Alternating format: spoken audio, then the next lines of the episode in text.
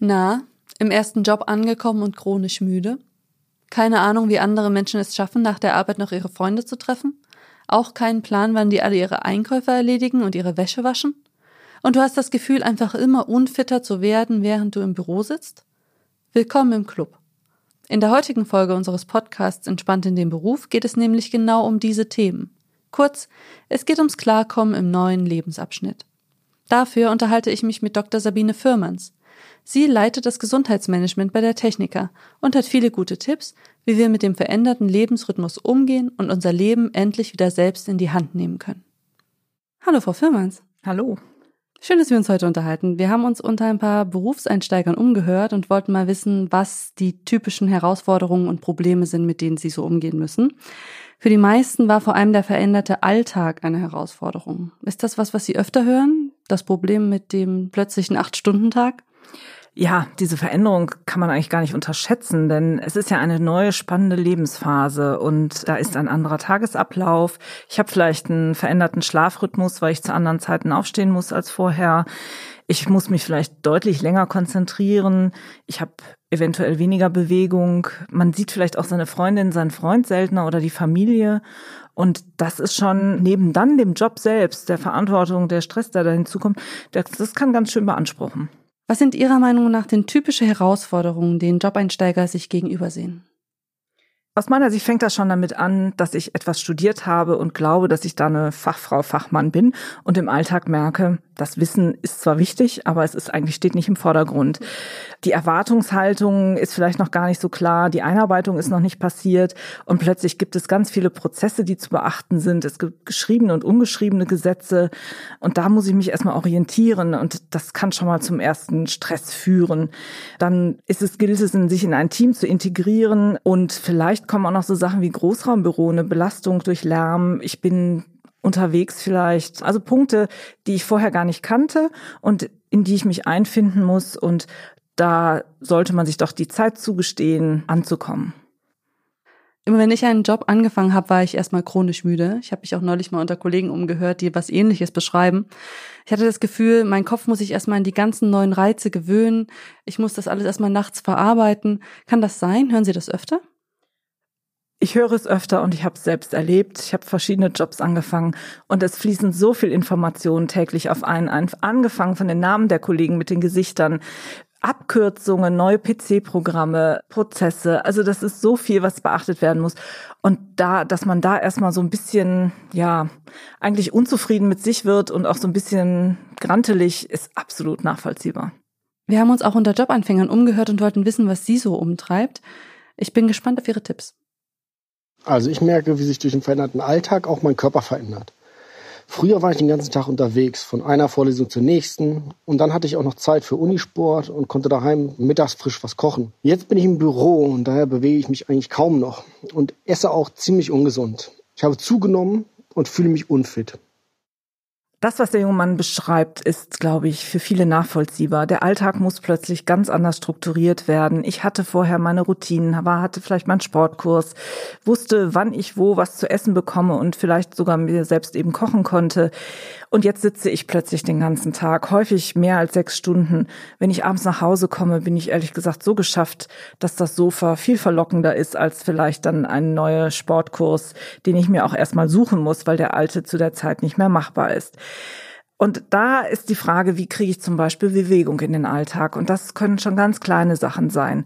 Es, es geht darum, die, eher die Treppe mal zu nehmen oder sich im Stehen zu besprechen, dass man vielleicht schauen kann, ist auch das Büro mit dem Fahrrad erreichbar oder sogar zu Fuß, bevor ich mich in den Bus oder ins Auto setze für diejenigen, die zum Beispiel auch lange Fahrten haben, es gibt ja immer noch welche, die auch eine Stunde, anderthalb Stunden Anfahrt haben, kann ich vielleicht sogar meinen Sport am Ort des, des äh, Jobs machen, so dass wenn ich nach Hause komme, auch das schon für mich erledigt habe und mich nicht neu aufraffen muss. Also da kann man einiges machen. Sie haben doch bestimmt noch weitere Tipps für mich, wie man den Berufseinstieg gesünder gestalten kann. Wichtig ist, die Methode zu finden, die zu einem passt. Das kann zum Beispiel eine Besprechung im Stehen sein oder ein Telefonat im Stehen, was auch gleich die Stimme verändert.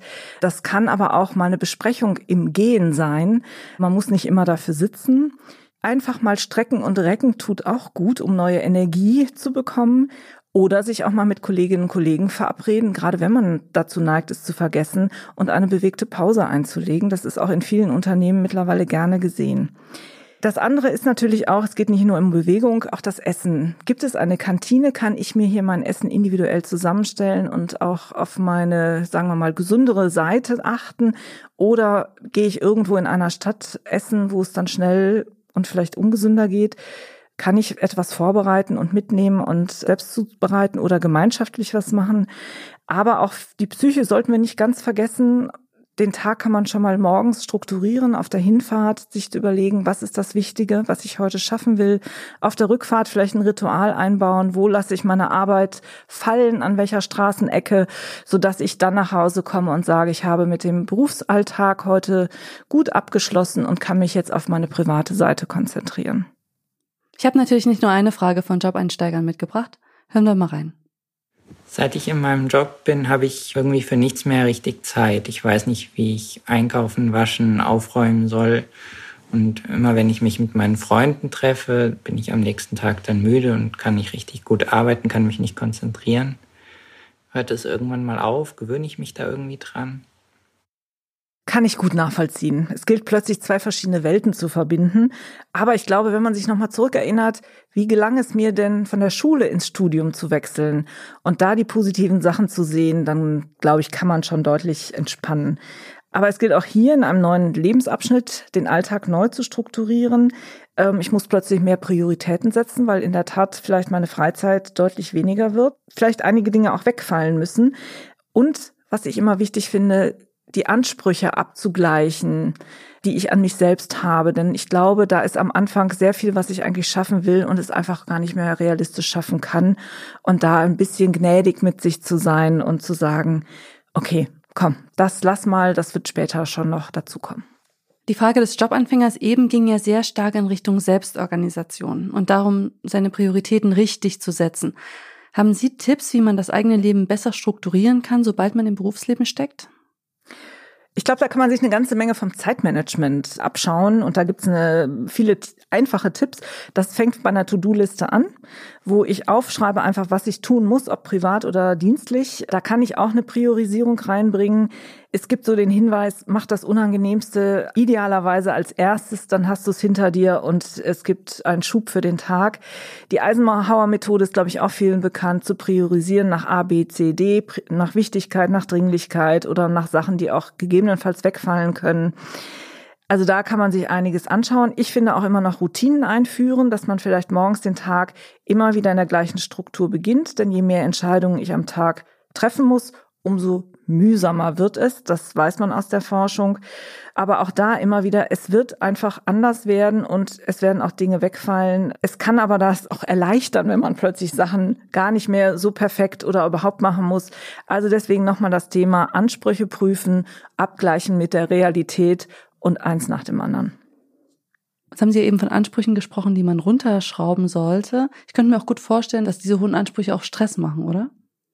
Die Frage ist, nehme ich das wahr? Und deswegen finde ich immer dieser Punkt innehalten, sich vielleicht mit einer guten Freundin, einem Freund mal austauschen, sag mal, wie erlebst du mich? Wie hast du es gemacht? Oder auch jemandem, der schon im Berufsleben steht.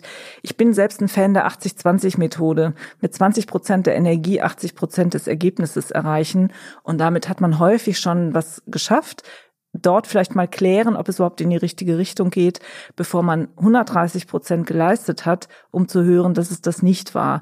Und ich glaube, das gilt auch für das Privatleben. Es muss nicht alles perfekt sein, vom Putzen, vom Kochen bis zum regelmäßigen Treffen, da die Anforderungen für sich mal überprüfen. Einfach mal ein bisschen chillen. Auf jeden Fall. Jobanfänger wollen ja sehr häufig unbedingt überzeugen und natürlich zuallererst erstmal die Probezeit überstehen, um den Job nicht gleich wieder zu verlieren. Ich habe die Erfahrung gemacht, dass man sich dabei sehr oft selbst vernachlässigt. Können Sie das bestätigen? Dies erleben wir immer wieder und da finde ich, kann es immer wichtig sein, die eigenen Werte und Ziele nochmal zu definieren. Was ist mir außerhalb des Jobs wichtig? Wo sehe ich mich vielleicht in fünf oder zehn Jahren? Was gibt mir Energie? Was gibt mir Kraft? Oder wo bekomme ich auch gegebenenfalls Unterstützung? Und da ähm, auch für sich klar zu haben, das ist mein Job, das ist aber auch mein anderes Leben. Natürlich möchte man hohes Engagement zeigen, das wird auch hoffentlich erkannt. Aber gleichzeitig gibt es noch was daneben und das sollte man nicht aus den Augen verlieren. Ich habe noch eine dritte Aufnahme für Sie mitgebracht. Folgender Job-Einsteigerin geht der Job sogar körperlich nahe. Also seitdem ich jetzt arbeite, fühle ich mich irgendwie getrieben. Ich möchte alles richtig machen und alle Erwartungen erfüllen, aber trotzdem habe ich dann auch Stress und das führt dann dazu, dass ich schlecht schlafe und am nächsten Tag bin ich noch müder als am Tag davor und irgendwie fällt es mir dann schwer, mich zu konzentrieren und auch das zu zeigen, was ich eigentlich kann. Wie komme ich aus diesem Teufelskreis wieder raus?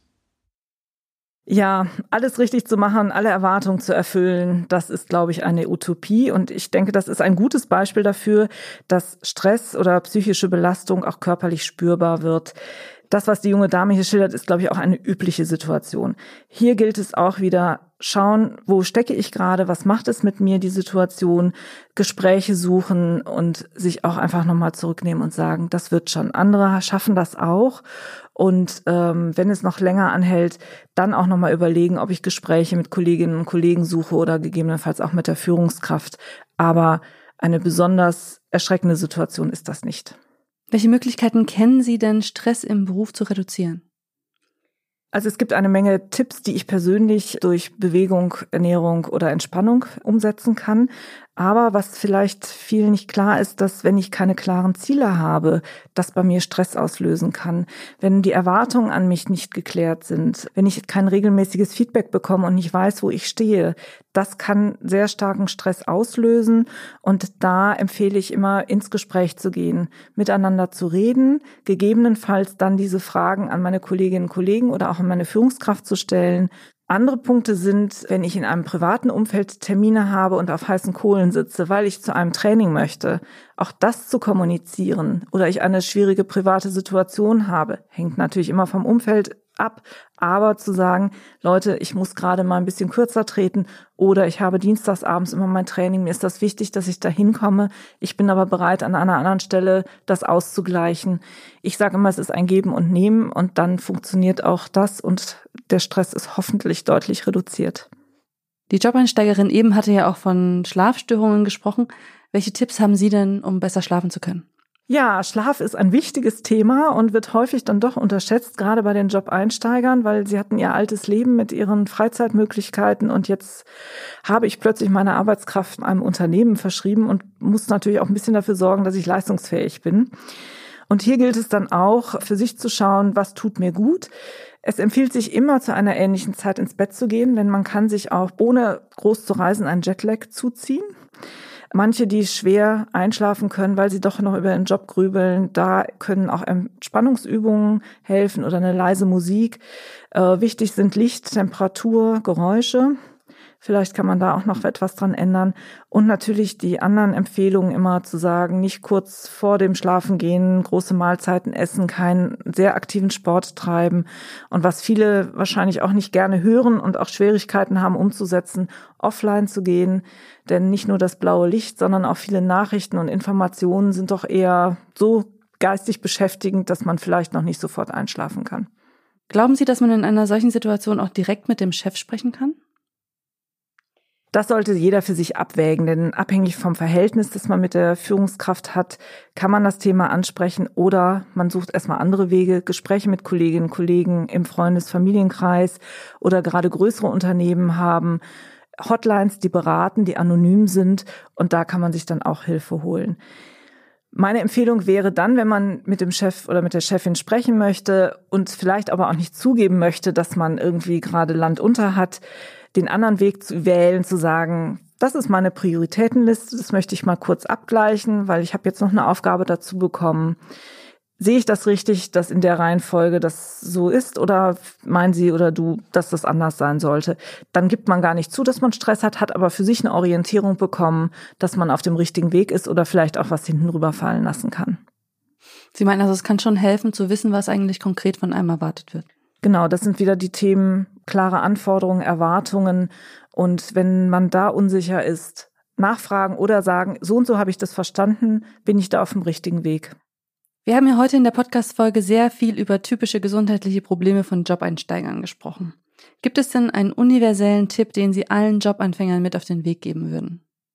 Gesundheit kann man nicht losgelöst vom Job sehen. Gesundheit ist eigentlich auch das Leben. Und die Frage ist, welche Werte sind mir dabei wichtig? Und wenn ich für mich erkenne, dass meine Bewegung, meine Ernährung, meine Entspannung für mich zufriedenstellend sind, dann ist das wichtig. Aber sich selbst unter diesen Druck zu setzen, alles perfekt zu machen, das ist eher stressfördernd. Und deswegen sage ich eigentlich, dass auch Geduld mit sich selbst schon alleine gesundheitsförderlich ist. Danke fürs Gespräch. Hat euch dieser Podcast gefallen und habt ihr euch vielleicht sogar schon ein bisschen in den einzelnen Folgen wiederentdeckt? Mehr Informationen dazu findet ihr auf Z, auf Zeitcampus Online und auf der Seite der Techniker.